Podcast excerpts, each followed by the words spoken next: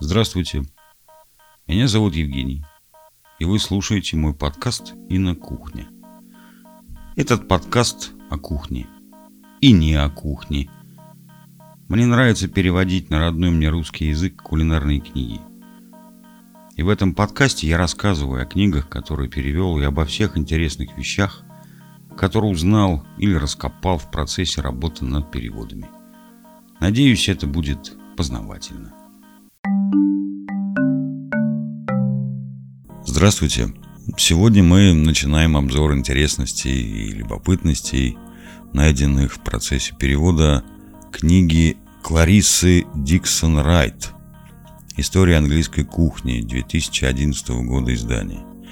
И по традиции сначала познакомимся с авторкой книги, а потом я вам еще расскажу про другую, гораздо более значимую для истории человечества женщину. Клариса, Тереза, Филомена, Эйлин, Мэри, Жозефина, Агнес, Элси, Трилби, Луиза, Эсмеральда Диксон Райт родилась 24 июня 47 умерла 15 марта 2014 знаменитая английская кулинарка, телеведущая, писательница, бизнес-вумен и бывший адвокат. Она была наиболее известна как одна из двух толстушек вместе с Дженнифер Паттерсон в телевизионной кулинарной программе. Она была аккредитованным судьей по крикету и одной из двух женщин, ставших членами гильдии мясников. Ранний период жизни. Диксон Райт родилась в Сент-Джонс-Вуд, Лондоне, младшая из четырех детей. Ее отец Артур Диксон Райт был хирургом королевской семьи, служившим в колониальной службе в Сингапуре. А ее мать Эллен Мэри Молли Бат была из хорошо известной и уважаемой сингапурской семьи. По ее словам, ее отец был алкоголиком, который подвергал свою жену и детей словесному и физическому насилию. В возрасте 11 лет Райт была отправлена в монастырь Святого Сердца, отдельную школу для девочек в прибрежном городе Хоуф в Сассексе, а затем монастырь Святого Сердца в Уолдингеме. После окончания школы Райт училась на юридическом факультете Университетского колледжа Лондона и прошла стажировку, чтобы стать баристером или адвокатом в Грейс Инн. Карьера. Начало карьеры. Э, Диксон Райт была принята в адвокатуру в 1970 году. Позже она утверждала, хотя в том году ей исполнилось 23 года, что это произошло, когда ей был 21 год, и что она была самой молодой женщиной, когда-либо принятой в адвокатуру. После смерти матери от сердечного приступа в 1975 году она унаследовала значительную сумму денег, которую, по ее собственному признанию, растратила в течение следующих 8 лет. Смерть матери, а через год и отца, который провел последние годы в инвалидной коляске и с параличом после инсульта, повергла ее в глубокую депрессию, и она сильно пила в течение последующих 12 лет. В 1979 году Диксон Райт взяла под контроль приготовление пищи в питейном клубе в Сент-Джеймс Плейс в Лондоне. Там она познакомилась с коллегой-алкоголиком по имени Клайв, фамилию которого она так и не раскрыла. Они поддерживали отношения до его смерти в 1982 году от почечной недостаточности в возрасте 40 лет. Вскоре после этого ее лишили лицензии за практику без кабинета. Диксон Райт утверждала, что в годы алкоголизма у нее был секс с членом парламента за креслом спикера в палате общин. В начале 80-х годов прошлого века она была бездомной и жила у друзей. В течение двух лет она работала кухаркой в семье в Сассексе, потом, пока ее не уволили за поведение, вызванное алкоголем. После обвинения в вождении в нетрезвом виде Диксон Райт начала посещать собрания анонимных алкоголиков, консультации и центр детоксикации. Она посещала центр восстановления Промис в Нонингтоне. В своей книге 2009 года «Rifling Through My Drivers» она выразила веру в реинкарнацию – она была горячим сторонником охоты. Кулинария и телевидение. Телеканал BBC 2 заказал сериал «Две толстушки». Было снято 4 серии, которые были показаны по всему миру. А потом Паттерсон, вторая актриса шоу, умерла в 1999 году на середине съемок четвертой серии. Что-то есть время не везет нашей Диксон Райт. Сериал «Две толстушки» прекратил свое существование после смерти Паттерсон. Диксон Райт снималась с Джонни Скоттом в фильме «Клариса и деревенщина» с 2000 по 2003 год и сыграла егеря в ситкоме Absolutely Fabulous в 2003 году. В 2004 году она закрыла свой магазин кулинарных книг в Эдинбурге из-за банкротства и потеряла контракт на управление закусочной в Леннокслове, резиденции герцога Гамильтона и Брэндона. В 2005 году Диксон Райт приняла участие в реалити-шоу BBC «Школа искусств». Диксон Райт была избрана ректором Абердинского университета в ноябре 1998 года, став первой женщиной ректором университета. Ее автобиография «Spilling the Beans» была опубликована в сентябре 2007 года. В 2008 она представила единственный документальный фильм для BBC «Фур Клариса and the King's Cookbook», в котором она готовит блюда из поваренной книги времен правления Ричарда II. Вместе с инструктором скаковых лошадей сэром Марком Прескоттом Диксон Райт была обвинена в заячьей охоте с собаками в Северном Йоркшире в мае 2007 года в рамках частного обвинения, поданного Международным фондом защиты животных в соответствии с законом об охоте 2004 года. 1 сентября 2009 года она и Прескотт признали свою вину и получили абсолютное освобождение в магистратском суде Скарбора. По их словам, они были приглашены на мероприятие клубом полевых испытаний йоркширских борзых, который заявил суду, что, по его мнению, он проводит законные мероприятия, используя собак в намордниках. В октябре 2012 года Диксон Райт появилась в программе Flash Sports Britain, чтобы обсудить барсуков и их пищевую ценность, сказав, будет проводиться выбраковка, так что вместо того, чтобы просто выбросить их на свалку, почему бы их не съесть? В ноябре 2012 года она представила короткий сериал BBC 4 об истории британского завтрака, обеда и ужина.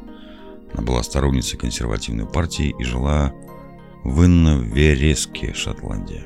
Смерть.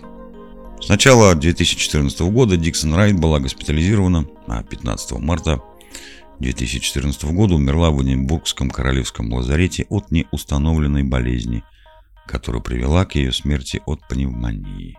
Ее заупокойное место прошла в Эдинбурге в соборе Святой Марии 7 апреля, после чего она была кремирована.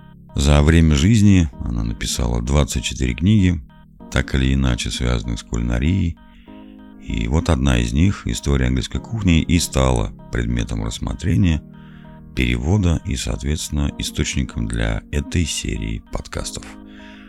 И я могу вам сказать прямо, мои уважаемые слушатели, любимые слушатели – что интересностей и любопытностей эта книга подбросила огромное количество.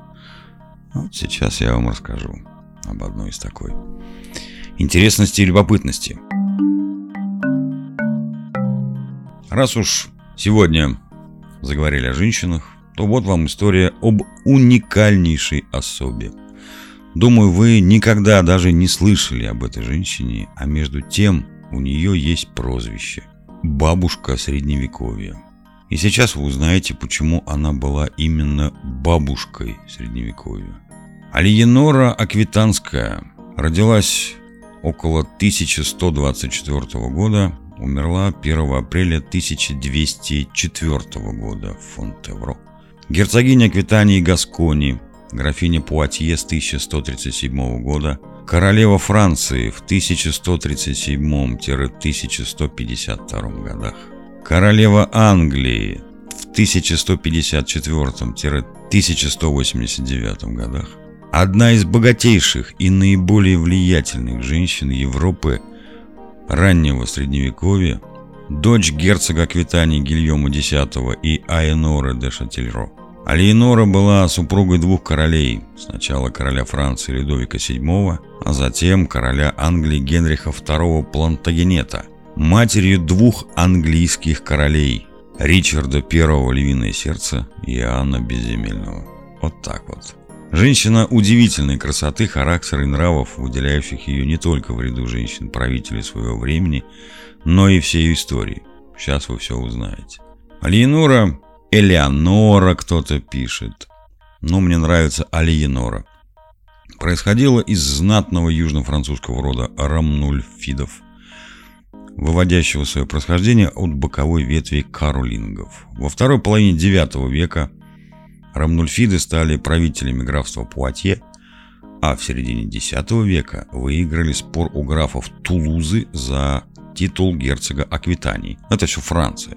Формально герцоги Аквитании считались вассалами королей Франции, однако фактически были независимыми правителями.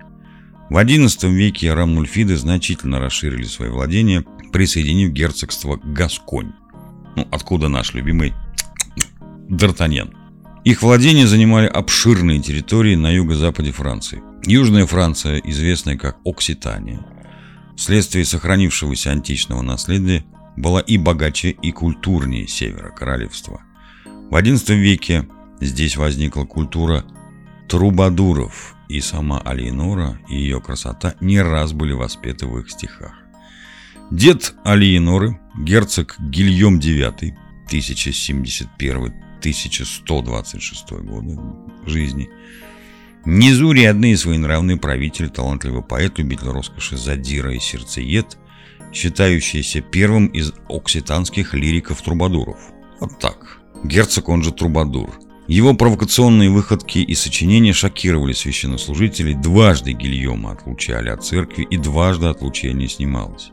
Гильем пытался расширить свои владения за счет Тулупского графства, на которое претендовал по праву своей второй жены Филиппы, единственной дочери графа Гильома IV, однако был в итоге вынужден отказаться от этого завоевания. Последние годы его правления – в Аквитании было неспокойно из-за мятежей знати и разбойников.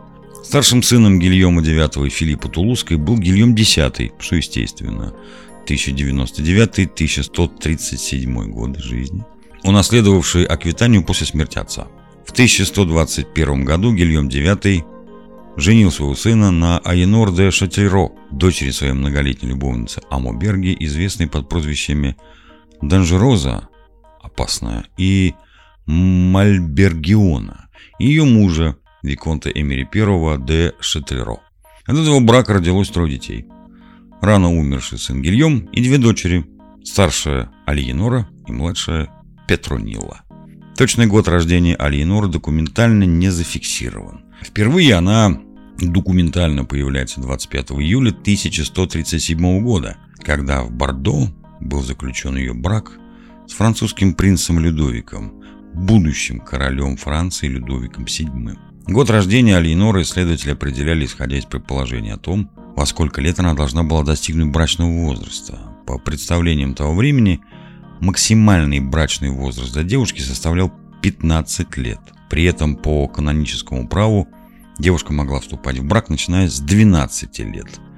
Кроме того, существует поздний документ, датируемый 13 веком, в котором сообщается о том, что Алиеноре в момент вступления в брак в 1137 году было 13 лет. На основании этого предполагается, что Алиенор родилась в 1124 году. Ну, по другой версии, она родилась в 1122 году. Местом ее рождения могли быть Ньюль-Сюр-Отис в Андее, замок Белин в Жеронде или дворец Омбриер в Бордо.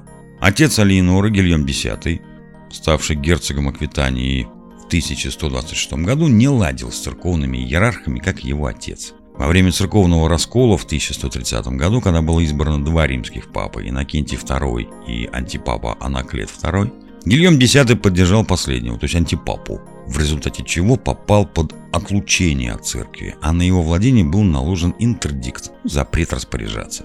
Однако Гильем X это проигнорил. Только в 1135 году Бернарду Калервовскому – удалось заставить Гильома X признать Иннокентия, то есть папу. Либо в качестве платы за снятие отлучения, либо для поиска поддержки против восставших против него вассалов, Гильем X в начале 1137 года отправился в паломничество в Сантьяго де Компостелло, во время которого заболел и умер 9 апреля того же года. А мать Алиенора умерла еще в 1129 или в 1130 году, то есть когда Алиеноре было то ли 5, то ли 6 лет. Единственный сын Гильома X, Гильома Ло Эгре, умер ребенком в 1130 году, и наследницей владений и титулов герцога стала юная Алиенора. Перед поездкой в Сантьяго де Компостелло Гильем X составил завещание. Существует документ, который предположительно содержит текст завещания, хотя подлинность его оспаривается, но в нем достаточно точно показано то, что происходило в данное время. Кроме того, о завещании Гильома X сообщает аббат Сугирий. Согласно завещанию, опека над Алиенорой и ее сестрой поручалась королю Франции Людовику VI, которому завещалось выдать Алиенору, получавшей Аквитанию и Пуатье, замуж, кавычки открываются, если бароны согласятся с этим, кавычки закрываются. Королева Франции. Людовик VI, получивший известие о последней воле покойного герцога в июне 1130 года, действовал незамедлительно, решить женить на Альеноре своего сына-наследника Людовика VII. Он был вторым сыном Людовика VI. В детстве Людовика VII, кстати, его можно называть еще и Луи, оказывается, там сокращения есть такие. Луи – это есть Людовик. В общем, в детстве Луи VII готовили к церковному сану, воспитывая в монастыре Нотр-Дам. Но 13 октября 131 года погиб Филипп, старший сын Людовика VI, оставший в 1129 году соправителем отца. После этого второго сына, принца Людовика, которому тогда было 11 лет, забрали из монастыря и по совету аббата Сугерия 25 октября того же года короновали и миропомазали, после чего он стал соправителем отца. Но в будущем Людовик сохранял благочестие и уважение к церкви, опасаясь, чтобы его кто-то не опередил, поскольку юная герцогиня представлялась очень выгодной партией. Король 15 июня послал принца Людовика в сопровождении королевского советника Аббата Сугерия и армии из 500 человек в Бордо. Ко всему прочему, армия должна была произвести впечатление на мятежных вассалов в Аквитании. Людовик прибыл в Бордо в июле и 25 числа соборе Святого Андрея состоялась брачная церемония. Поскольку Людовик уже был соправителем отца и миропомазанным королем, хотя и не имевшим реальной власти, голова Алиенора была увенчана королевской диадемой. Из Бордо молодожены рванули в Пуатье, где Алиенора должна была принять герцогский сан. По дороге они старались огибать замки мятежных аквитанских вассалов. По сообщению хрониста из Труа, первую брачную ночь Алиенора и Людовик провели в замке Тайбур – принадлежащим Жофруа де Ранкону, одному из вассалов, сохранившим герцогам Аквитании верность. 8 августа того же года Алейнор и Людовик VII прибыли в Пуатье, где официально были провозглашены герцогами Аквитании и графами Пуатье. В тот же день они узнали, что еще 1 августа умер король Людовик VI, в результате чего Людовик VII становился единовластным правителем – чтобы утвердиться на престоле, Людовик VII вместе с Алейнорой сразу же выехали в Орлеан, а оттуда в Париж. А нравы парижского двора сильно отличались от нравов двора герцогов Аквитании. Да, например, даже был другой язык. Алиенора, прибывшая в Париж, фактически была для них чужестранкой, как и многие другие супруги французских королей. Вместе с Алиенорой в Париж прибыли ее младшая сестра Петрунила, а также свита, размер которой неизвестен. Одежда аквитанцев считалась вызывающей и экстравагантной. И, кстати, возможно, что она оказала влияние на французскую моду при дворе.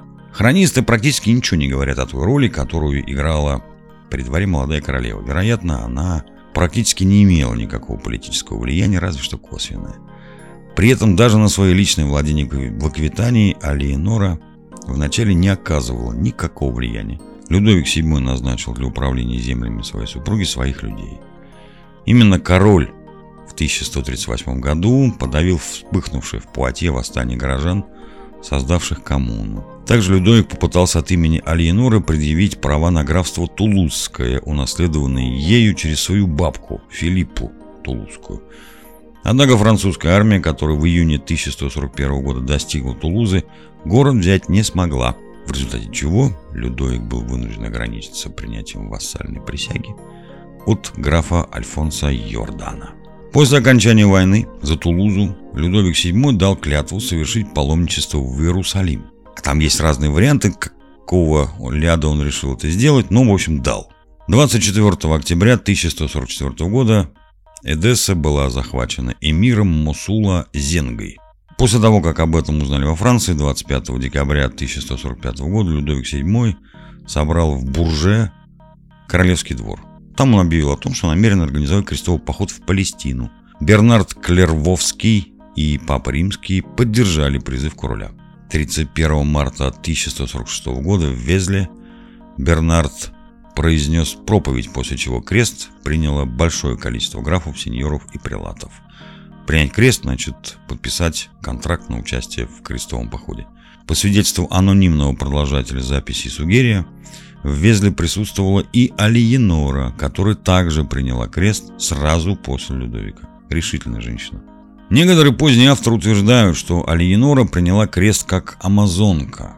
Основано это на хронике Никиты Ханиата, который писал о том, что во время похода крестоносцев через Византию в их армии присутствовали женщины в мужском платье, которые ездили на лошадях как мужчины. Ряд историков, например, Исаак Даларий 17 века, заявляли, что в составе христианской армии присутствовало много женщин, составлявших женские эскадроны, в кавычках, что Алиенора захотела отправиться в поход именно по примеру древних амазонок.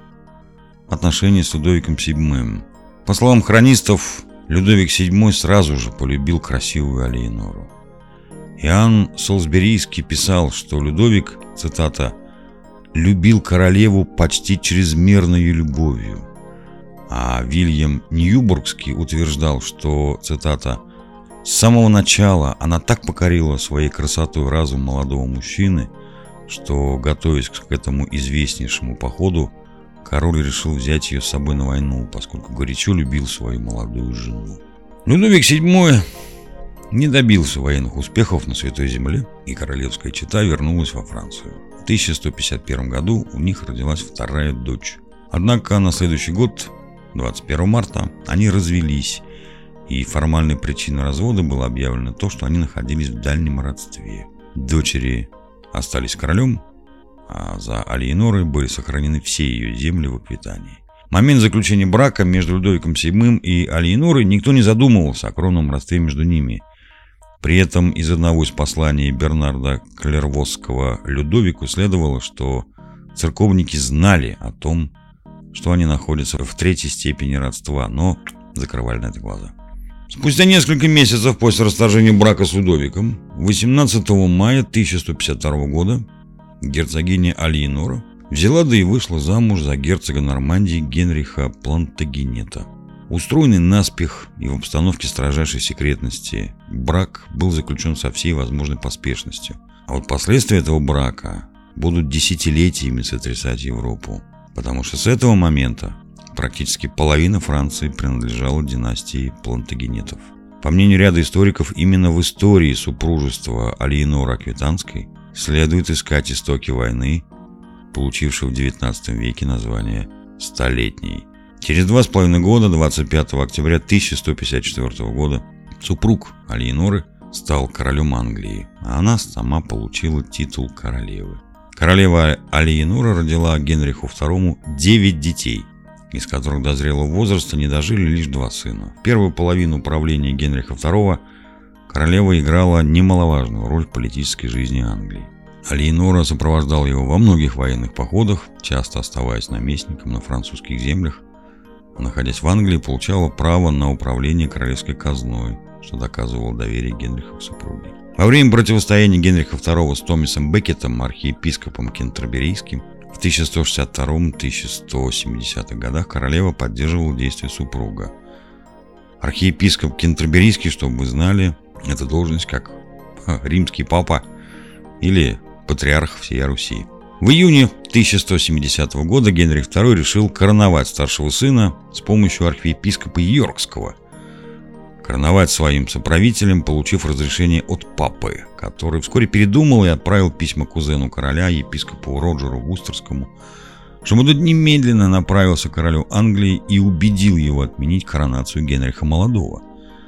Роджер Вустерский в этот момент находился в Нормандии и уже готовился к отплытию в Англию, однако, помимо него, на этой стороне Ла-Манша находилась и Алиенора. Королева и Ричард Юмис, синешаль Нормандии, не разрешили епископу отправиться в Англию. Моряки получили четкий приказ от королевы и синешали не перевозить его через пролив. Генрих Молодой все же был коронован соправителем отца. Длительные военные походы, а также склонность Генриха к изменам вскоре внесли охлаждение в отношения между супругами. Кроме того, с возрастом Генрих становился более жадным и подозрительным. Старший сын Алиеноры, Генрих Молодой Король, прозвище, хоть и был коронован соправителем отца, но реальной власти не получил. Адель, невесту Ричарда, самого любимого сына Алиеноры, вообще называли любовницей Генриха II. По Англии и Нормандии распространялись слухи о том, что молодой король недоволен отсутствием у него владения реальной власти. Пока Генрих II завоевывал Ирландию в 1171-1172 годах, королева начала довольно опасную политическую игру.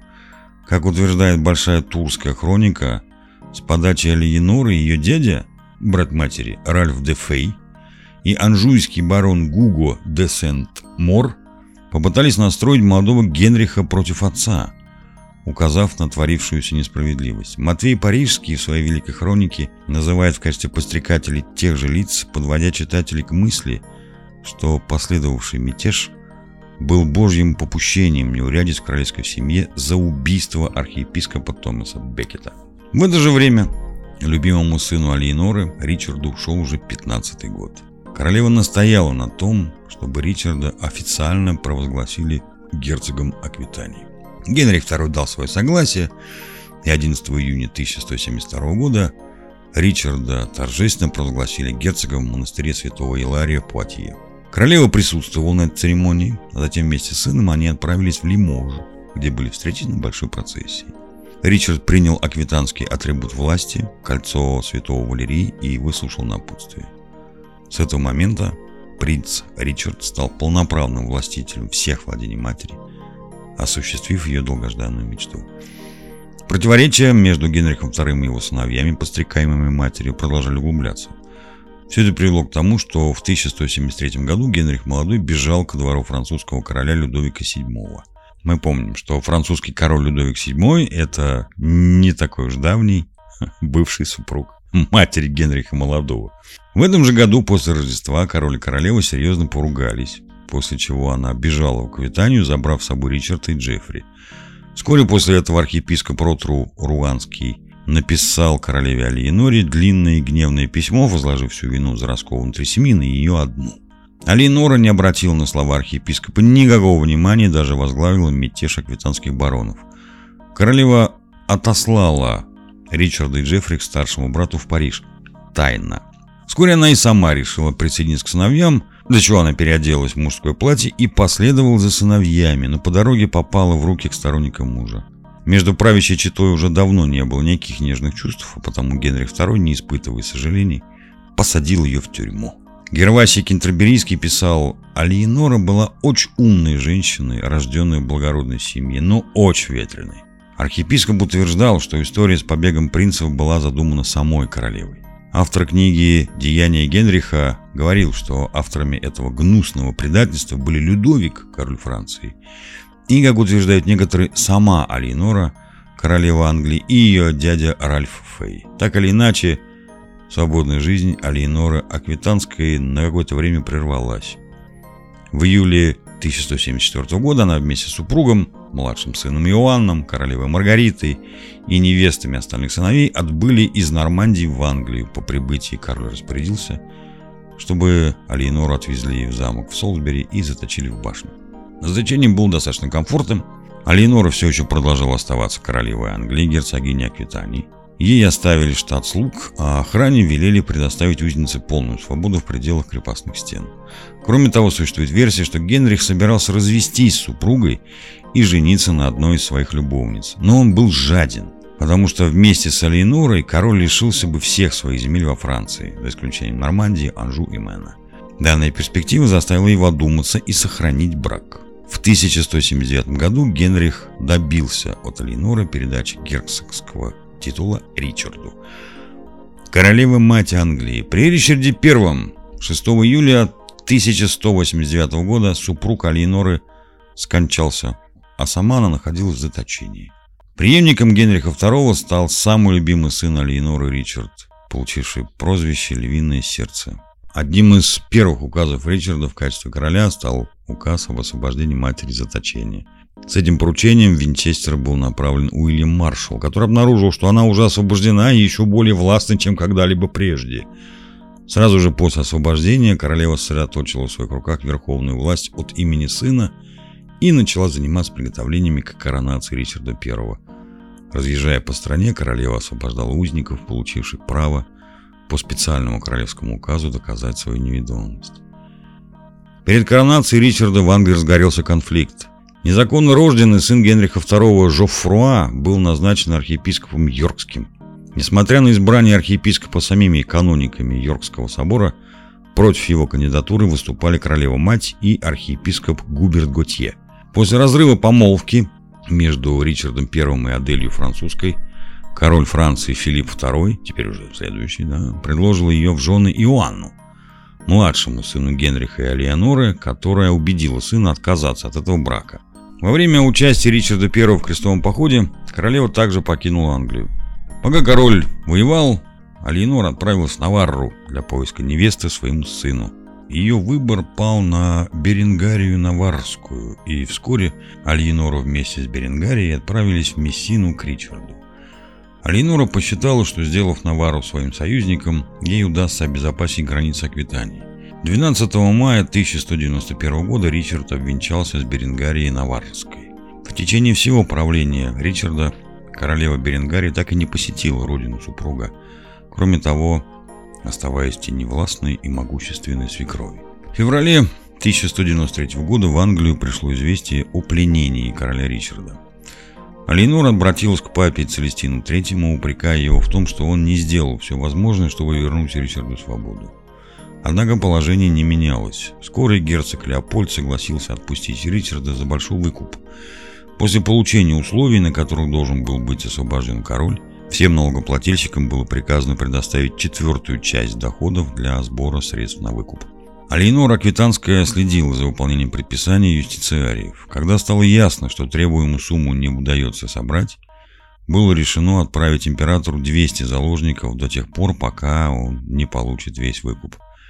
Лично выбрав заложников и собрав нужную сумму, Алейнора заставила деньги в Германию. 2 февраля 1194 года на торжественном собрании в Майнце Ричард получил свободу, но был вынужден принести омамаш императору и обещать ему выплату ежегодно 5000 фунтов стерлингов. 4 февраля 1194 года Ричард и Алиенора покинули Майнц. По сообщению Вильяма Ньюбургского, после отъезда английского короля император пожалел о том, что отпустил узника, тирана сильного, воистину угрожающего всему миру, и отправил за ним погоню. А так как схватить английского короля императору Генриху не удалось, он ужесточил условия, в которых содержались английские заложники. 13 мая 1194 года, то есть через два с половиной месяца, Алиенор и Ричард прибыли в Англию. Вскоре Ричард I отправился в Нормандию для ее защиты от короля Франции. Мать последовала вместе с сыном. 26 марта 1199 года, через пять лет, при осаде замка Шалю-Шаброль, Ричард был ранен в шею арбалетным болтом. 6 апреля 1199 года он скончался от заражения крови на руках своей матери.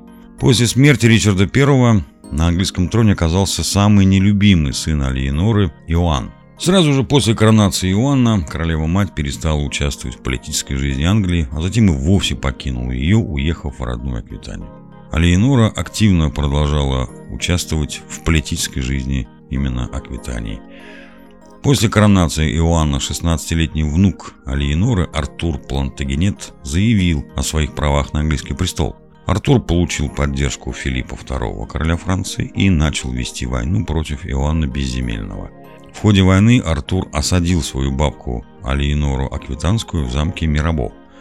Замок легко пал бы, если бы Алиенора не организовала его оборону так, что защитники продержались несколько дней до 31 июля 1202 года, когда к замку подошел Иоанн со своими войсками и взял Артура в плен.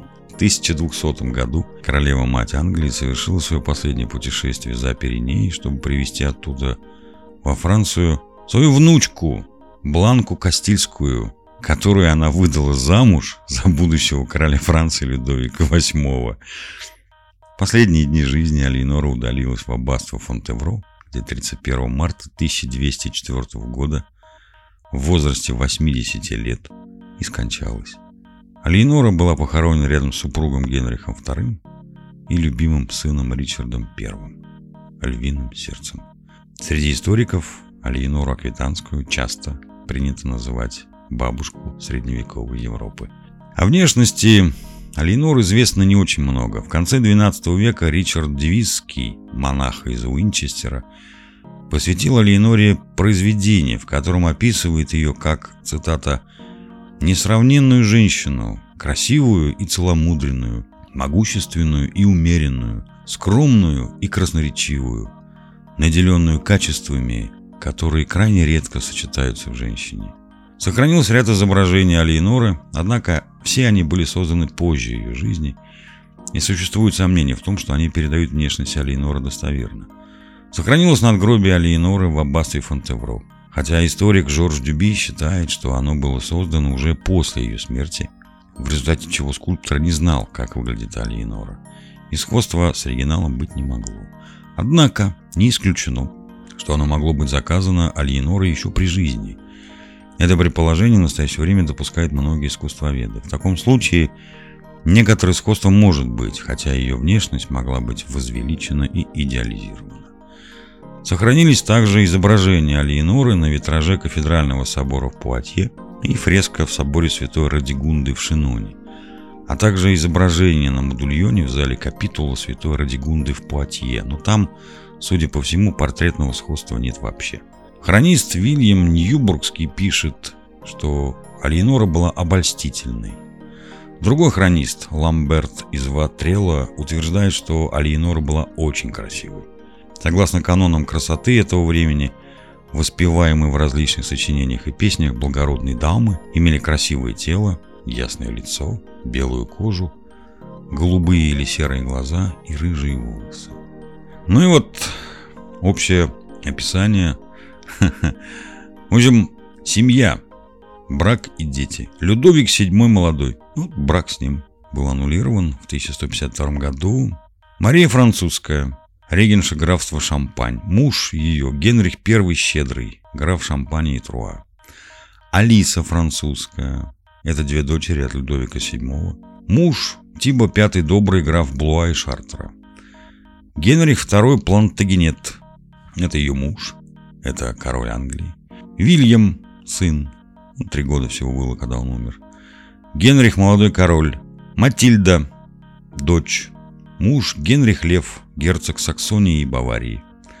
Ричард I, львиное сердце, король Англии. Готфрид II, тоже сын, герцог Британии. Филипп, ну, он умер совсем маленьким, года не было.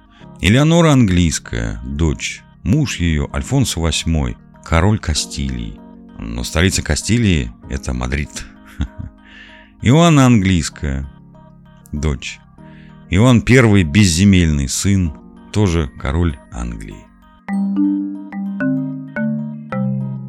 Вот такие они, эти две уникальных женщины. Клариса Диксон Райт и Алиенора Аквитанская – Судьбы обоих очень удивительные и очень интересны.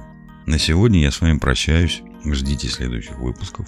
Подписывайтесь на подкаст на всех платформах. Подписывайтесь на телеграм-канал и на кухня. Пишите свои комментарии. Рассказывайте о том, что вы услышали и увидели своим друзьям, родственникам, знакомым. Таким образом, еще больше людей узнает о том, что я вам рассказываю. Всего вам доброго.